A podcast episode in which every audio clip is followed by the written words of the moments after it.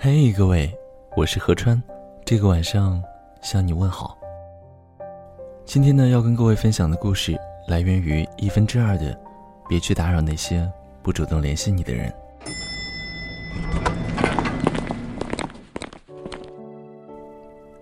前几天，我一个人去看电影，摸黑找到座位坐下后，竟意外的发现，隔壁坐的居然是我的高中同学阿全。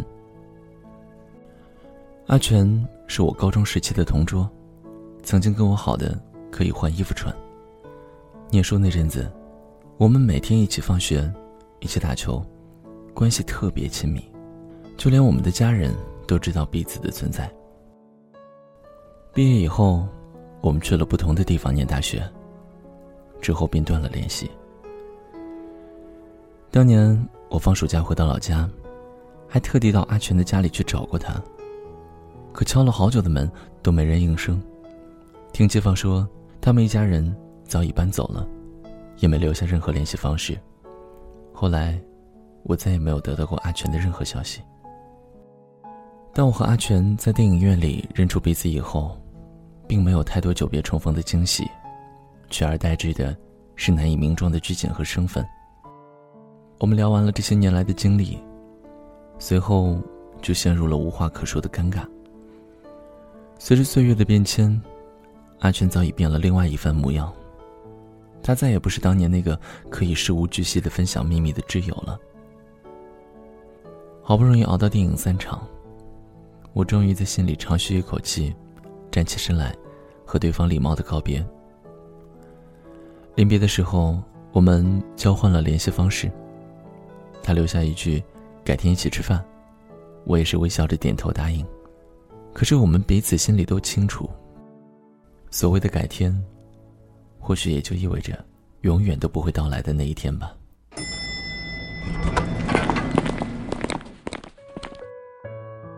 朋友佳佳说，那个曾经被他告白过的男孩，终于要结婚了。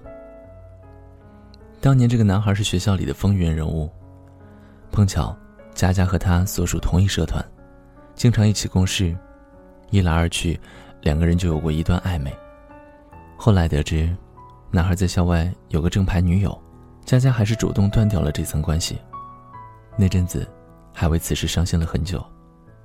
几年过去，佳佳早已把这段感情放下。最近，男孩在朋友圈里晒出了他和妻子的结婚证和婚纱照，佳佳想为他点个赞，送上祝福。可想了想，还是收回了停在屏幕上的手指。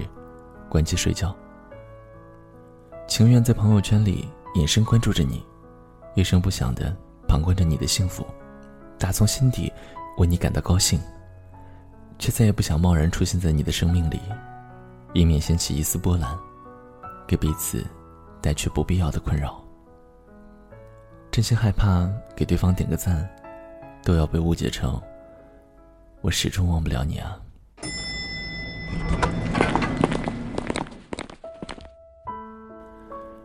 最近和同事小雨聊天，小雨跟我说，她和一个曾经要好的闺蜜互删了。以前每次闺蜜在朋友圈发了动态，小雨总是第一个为她点赞评论的人，每条动态底下都不乏几十条长长的互评。后来，小雨的交际圈子越来越大，认识了一些新的朋友，和闺蜜的联系也变得很少。某天，小雨点进闺蜜的朋友圈。想看看她最近发的生活状态，却只发现了一条惨淡的横线。她并没有声张，也不再主动的在微信上找闺蜜聊天了，同时默默的把朋友圈设置成了不对对方可见。一段时间以后，两个人默契的互删了好友。后来，小雨再次点进闺蜜的头像，却意外出现了对陌生人可见的十条动态。她苦笑着对我说。原来他们之间的关系，连陌生人都不如啊！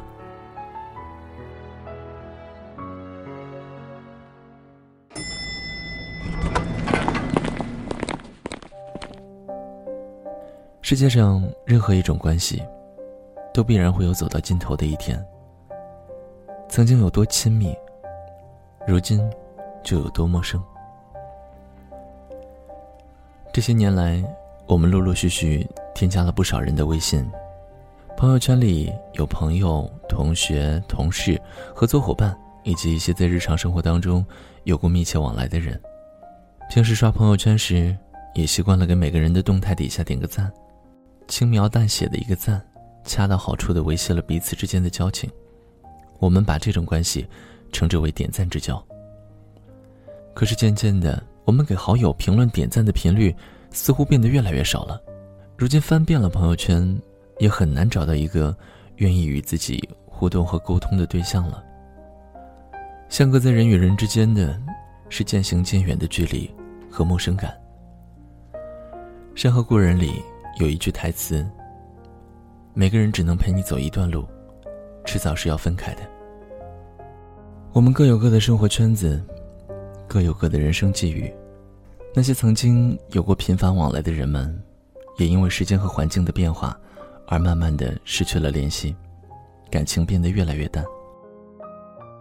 刷着朋友圈的动态，今天看到这个老同学受提拔了，明天又目睹那位旧同事喜得贵子了。有时候也会想着给他们道贺几句，但一想到和对方再无瓜葛，这种客套式的恭维似乎意义不大，最终还是决定作罢。如今朋友圈里。已经不单纯只是亲密的身边人，更多的是那些在生命当中来来去去的路人甲。有些人，似乎由始至终并没有离开过，只是，你再也不想这么言不由衷的附和他们了。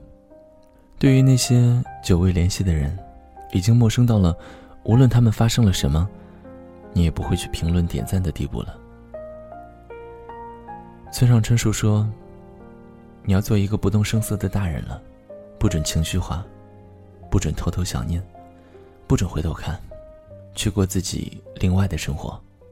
你要听话，不是所有的鱼都会生活在同一片海里。不再主动的去打扰对方的生活，或许这就是我们最后的默契吧。